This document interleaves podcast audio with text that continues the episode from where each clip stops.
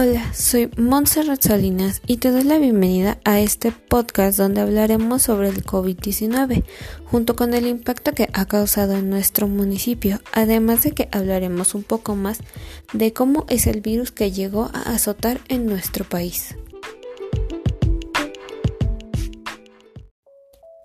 Hoy aquí hablaremos de lo que es COVID-19 generalmente y de las consecuencias que ha traído en las familias o negocios familiares que existen en Metepec.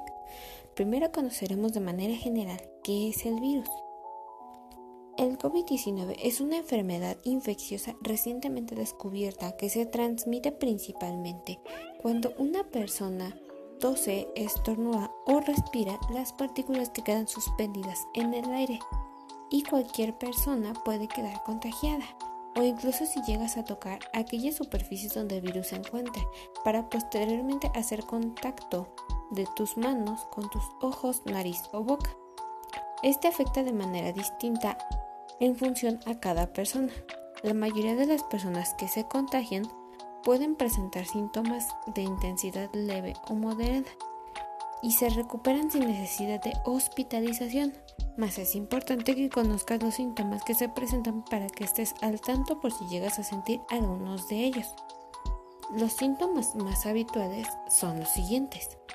Fiebre, tos seca y cansancio. Existen otros síntomas menos comunes como son molestias o dolores, dolor de garganta, diarrea, dolor de cabeza, pérdida del sentido del olfato o del gusto, erupciones cutáneas o pérdida del color de los dedos, de las manos o de los pies. Más también es importante que conozcas aquellos síntomas que se toman por decir de manera más grave, como son dificultad para respirar o sensación de falta de aire, dolor o presión en el pecho e incapacidad para hablar o moverse.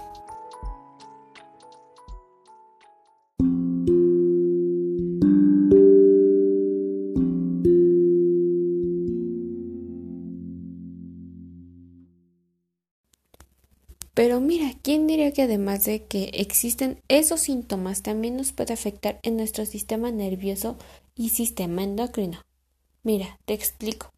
El COVID-19 puede hacer que tu sistema nervioso tenga complicaciones neurológicas a causa del tiempo que permanecemos encerrados y de las constantes noticias donde se muestra la causa de mortalidad o el número de muertes que había en el estado incluyendo la visualización de imágenes a la gente que se encontraba en los hospitales.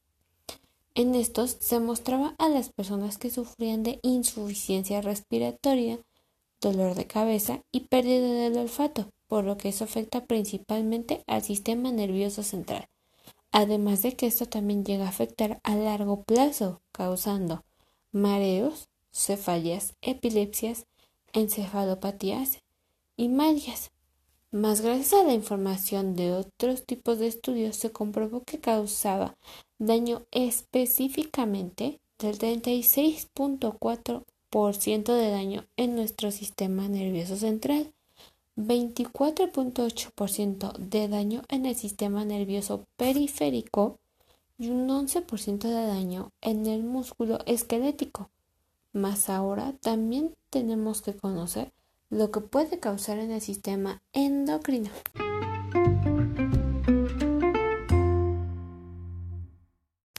En este tipo de momentos los especialistas endocrinólogos requieren avances, pero gracias a lo que muchos de ellos han realizado y que suben a Internet para que otros estén informados, podemos mencionar el COVID-19 está afectando más a las personas que poseen una enfermedad o complicación endocrina, es decir, personas con diabetes, insuficiencia suprarrenal e hipertiroidismo, por lo que es recomendable que estas personas no se expongan mucho, ya que realmente afecta gravemente al sistema por medio de SORA, o mejor conocido como síndrome de dificultad respiratoria aguda, por lo que a mi parecer me toca mencionar que las personas propensas a contagiarse o tener complicaciones son todas aquellas que tengan una de las enfermedades antes mencionadas.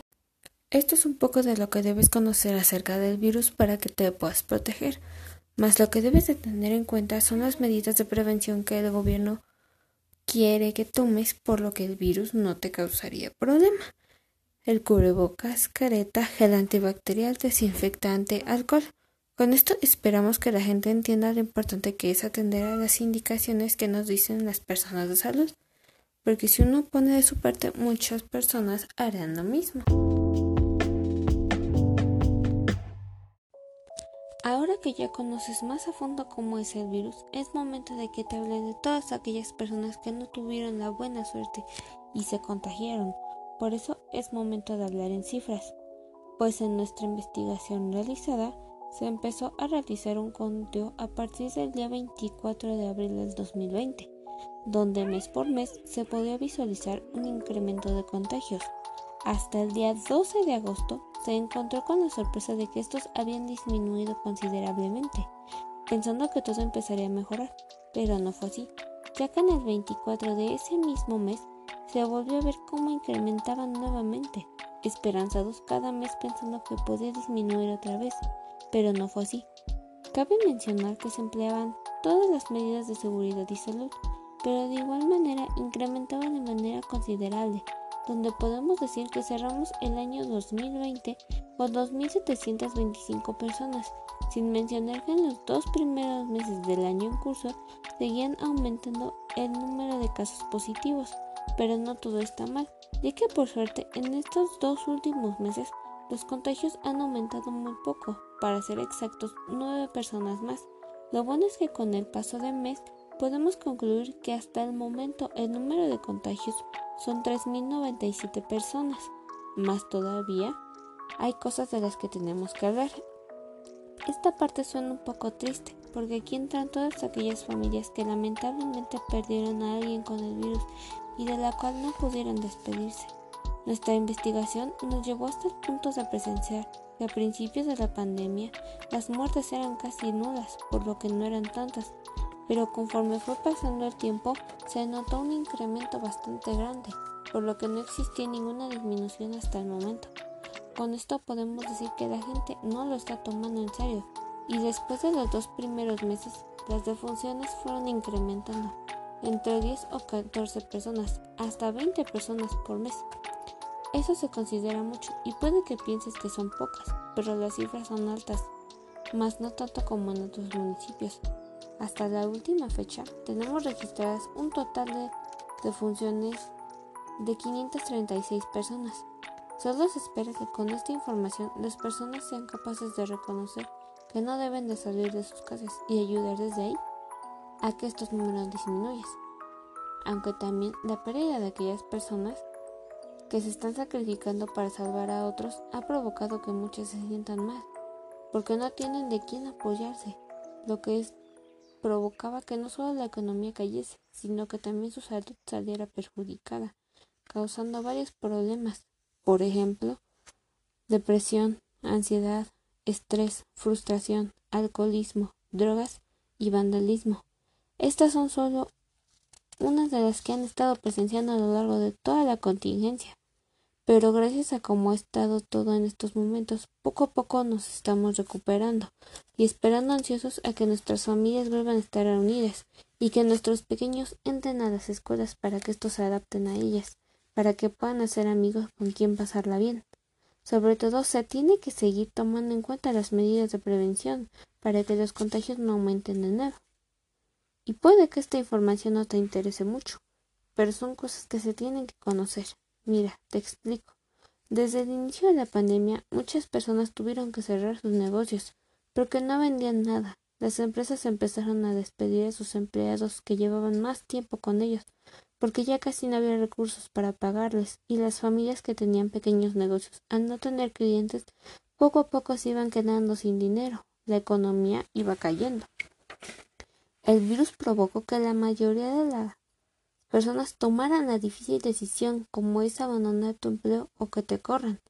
Pero bueno, te lo diré en datos estadísticos, pues en todo el Estado de México son 12 millones de empleos que se perdieron entre abril y diciembre, mas sin embargo en el 2020 se cerró con una disminución en la tasa de población desempleada. Más cabe mencionar que en julio del 2020 la tasa de participación laboral alcanzó 44.5 para después la tasa de desocupación laboral fue de 7.90 y por último la tasa de informalidad laboral llegó hasta el 51.2%. Esto demuestra que hubo grandes cambios, por lo que se puede notar hasta la fecha solo se espera que conforme los cambios con los semáforos la economía y los empleos vengan en aumento y podamos volver a como todo era antes. Además, junto con el desempleo, los recursos básicos son cada vez más caros para aquellos que no tienen de dónde sustentarse, y con esto que su sueldo no es como el anterior. Entre todas las electricidades es la que más ha estado utilizando, ya que al no poder estar juntos se consume mucho por las siguientes actividades, como son clases en línea, trabajo, lo que emplea desde sistemas, cómputo, elementos básicos del hogar, Internet. ¿Quién diría que estos serían demasiado esenciales para nosotros a causa del confinamiento, haciendo la única forma de estar unidos? Mas ha llegado el momento que todos esperan.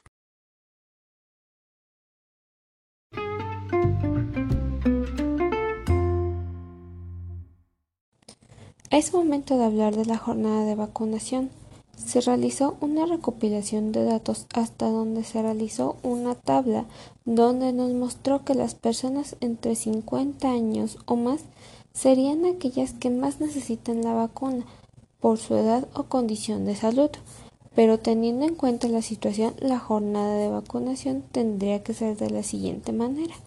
Personal médico que son más cercanas al contagio, 50 años o más por su edad, defensas bajas o complicaciones, después embarazadas para protección de ellas o del bebé, después entre 40 a 49 años, seguimos con 30 a 39 años y por último de 20 a 29 años. Aquí entra cualquier persona, desde empresarios hasta estudiantes o maestros. A partir de aquí la mayoría ya estaría protegida del virus, mas no hay que tomar en cuenta cuál va a ser la dosis que te van a administrar, una o dos aplicaciones, por lo que ahora le tocaría a todos aquellos estudiantes o niños pequeños por ciertas razones, protección, regreso a clases o por su edad. Cabe aclarar que ya que se acerca el regreso a clases presenciales, es esencial que tanto maestros como alumnos estén vacunados. Ahora como la gente que es más propensa a contagiarse ya está protegida, es un poco más cerca para regresar a la normalidad, ha llegado el momento de que nuestros jóvenes se cuiden. Entre 0 a 19 años, niños de defensas bajas o niños pequeños. De 10 a 19 años, todos aquellos estudiantes que pueden abarcar desde primaria hasta preparatoria. Por lo mientras, lo que se espera es que la gente permanezca en casa hasta nuevo aviso. Lo que más se espera es que todos los alumnos empiecen a preparar para lo que viene y que ayuden en casa cuidando a su familia tomando las medidas de salud correspondientes.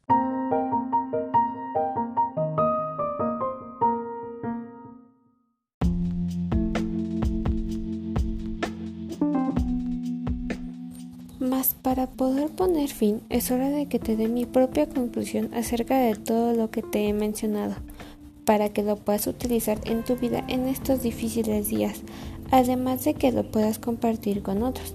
Puede que también les sea útil.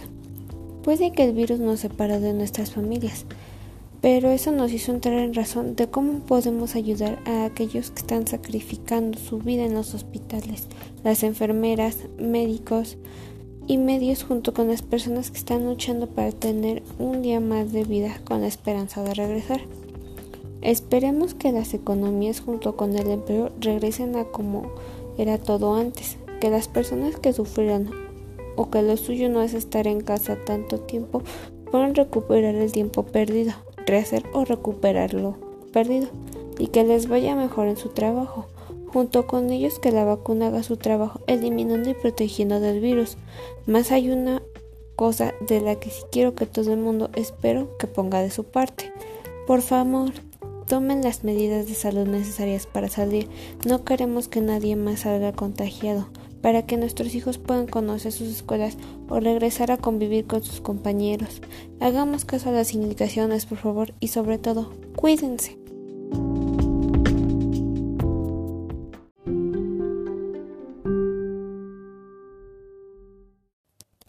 Bueno, espero que esta plática les ayude en algún problema que estén enfrentando y que si te gustó mucho, espero que le des una oportunidad de ayudarte con cualquier otro tema. Si es así, háganmelo saber. Nos vemos en la próxima. Adiós.